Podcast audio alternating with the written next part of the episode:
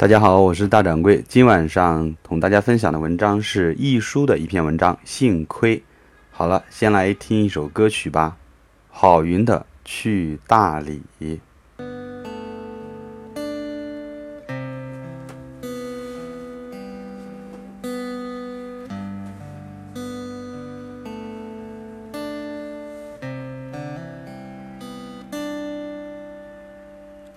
是不是对生活不太满意？很久没有笑过，又不知为何。既然不快乐，又不喜欢这里，不如一路向西去大理。路程有点波折，空气有点稀薄，景色越辽阔，心里越寂寞。不知道谁在何处等待，不知道后来的后来。谁的头顶上没有灰尘？谁的肩上没有过齿痕？也许爱情就在洱海边等着，也许故事正在发生着。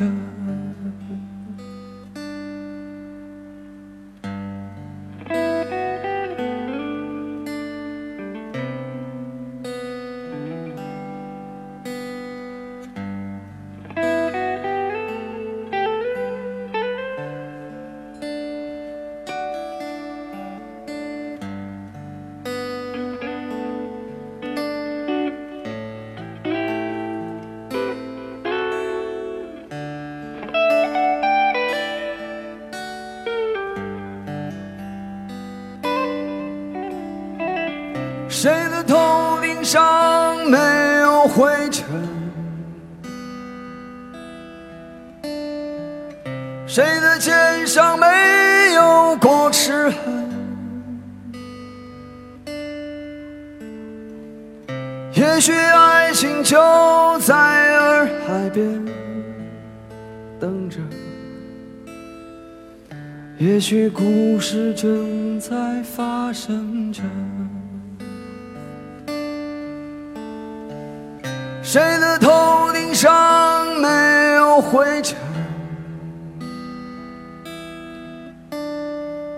谁的肩上没有过齿痕？捡起被时间碾碎的勇气，让双脚沾满清香的你。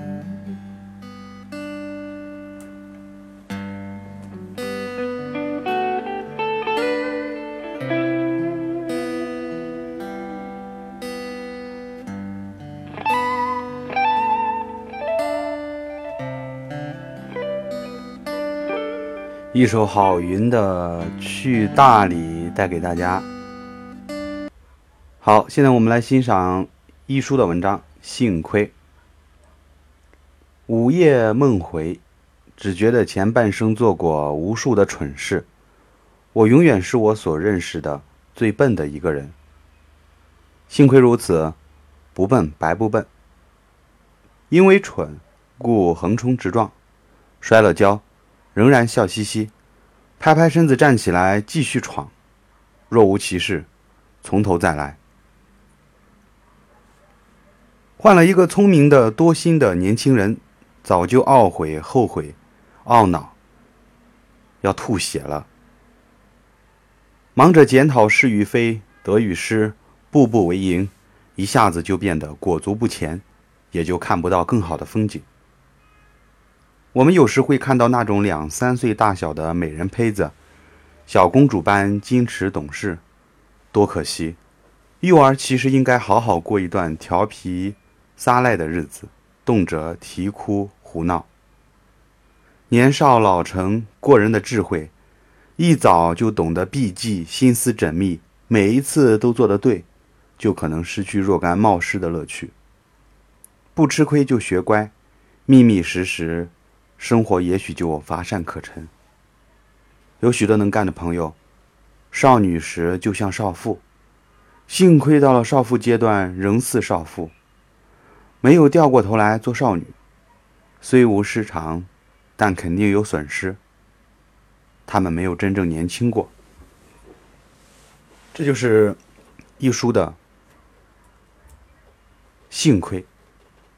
他其实讲了一种状态。一种年少鲁莽的状态。我曾经听很多人说过，说啊，一般打架的人啊，那种派头很足的，戴个墨镜，穿个风衣，拿了好长一把刀，往往呢都是色厉内荏，外表看起来很凶猛，其实呢不行。而往往是那种半大的小子，愣头青一个，打起架来呢，却最让人害怕，远远的避开，因为他们可能就是真不要命的那种人。所以我还记得有一个人说：“你看那种纹身纹的特别好看的，那人家不是艺术家呢，就是白领。如果那种纹身是一个蝎子，而且这蝎子呢还纹的特别丑。”啊，纹在胳膊上，或者呢是一只老虎啊、狮子纹在胳膊上，那个还是用线描的手法，那个纹的，这种人你就要小心，很害怕的。他说，因为这种人估计也是不要命的那种。啊，年少的冲动，等到了老年的时候呢，哎，很多人就由于肾上腺激素分泌过少，我们都知道。呃，男性会分泌雄性激素，女性会分泌雌性激素。呃，当然不是说男性只分泌雄性激素啊，有的时候分泌的多一点，有的时候分泌的少一点。那相对来说，雄性肯定要比这个雌性要多。如果雌性激素多的话，那么这个男人的可能皮肤要变好啊，等等，有一些女性特征。那同样的，如果女孩子的雄性激素分泌过旺的话，有可能长胡子啊，等等。说。等我们老了，我们的性别就趋向于统一了。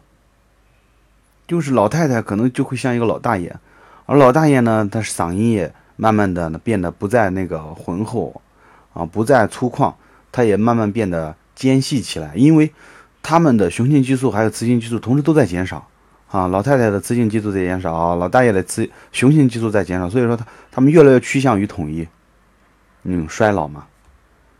所以读一书的这个文章，我其实，呃，想到的不是年少，而想到的是老年。嗯，当然，一书这篇文章有点像鸡汤文的味道。呃，我个人非常讨厌鸡汤文。我们要努力，我们要奋斗，我们要像雄鹰展翅一样。你见过雄鹰展翅吗？雄鹰展翅，我还还有一种那个成功学这样说的啊，有一种鹰啊，之所以飞得那么高，是因为它们到了这个。多多大的时候就去把自己的嘴，就是喙，鸟叫喙啊，把自己的嘴巴呃撞得稀巴烂，然后长出新的嘴巴，把自己的爪子呢磨烂，长出新的爪子，用自己的嘴把自己身上的羽毛一根根拔掉，长出更加好的羽毛。天哪，现在这样的事情还有人相信吗？你看过《动物世界》吗？哼，呃，上次像这个小李子啊。就是莱昂纳多·迪卡普里奥啊，小李子得了小金人了啊，肯定有很多的这个成功学人士，或者是推推销这个感恩学的，就会说：你看嘛啊，坚持就会换来回报。你怎么知道小李子一直在坚持呢？每年他只是每年拍电影，然后到了这个时候，他的一部电影刚好呢，哎，获得了大家的认可，然后得到这个奖，很正常啊，因为他一直是主角啊。我说实话，你让大掌柜一直做主角，所有的电影然后又很卖座，我根本就不想奥斯卡，说不定哪天我就拿到了。当然，奥斯卡是评判一个演员他的演艺生涯的一个重要标准啊。嗯，中国的什么金鸡百花奖呀，上海的什么什么电影节，那都是跟风之作哦，没有丝毫的这个价值。什么上海金鸡百花奖，你看为什么那么多电影演员不去呢？没有价值的东西，你给他颁十个奖也没什么。好了，这就是今天分享的文章。嗯，易书的，幸亏，我还是觉得易书的文章有时候写的有点水啊。好了，我们明天再见吧。希望明天我们碰到好的文章。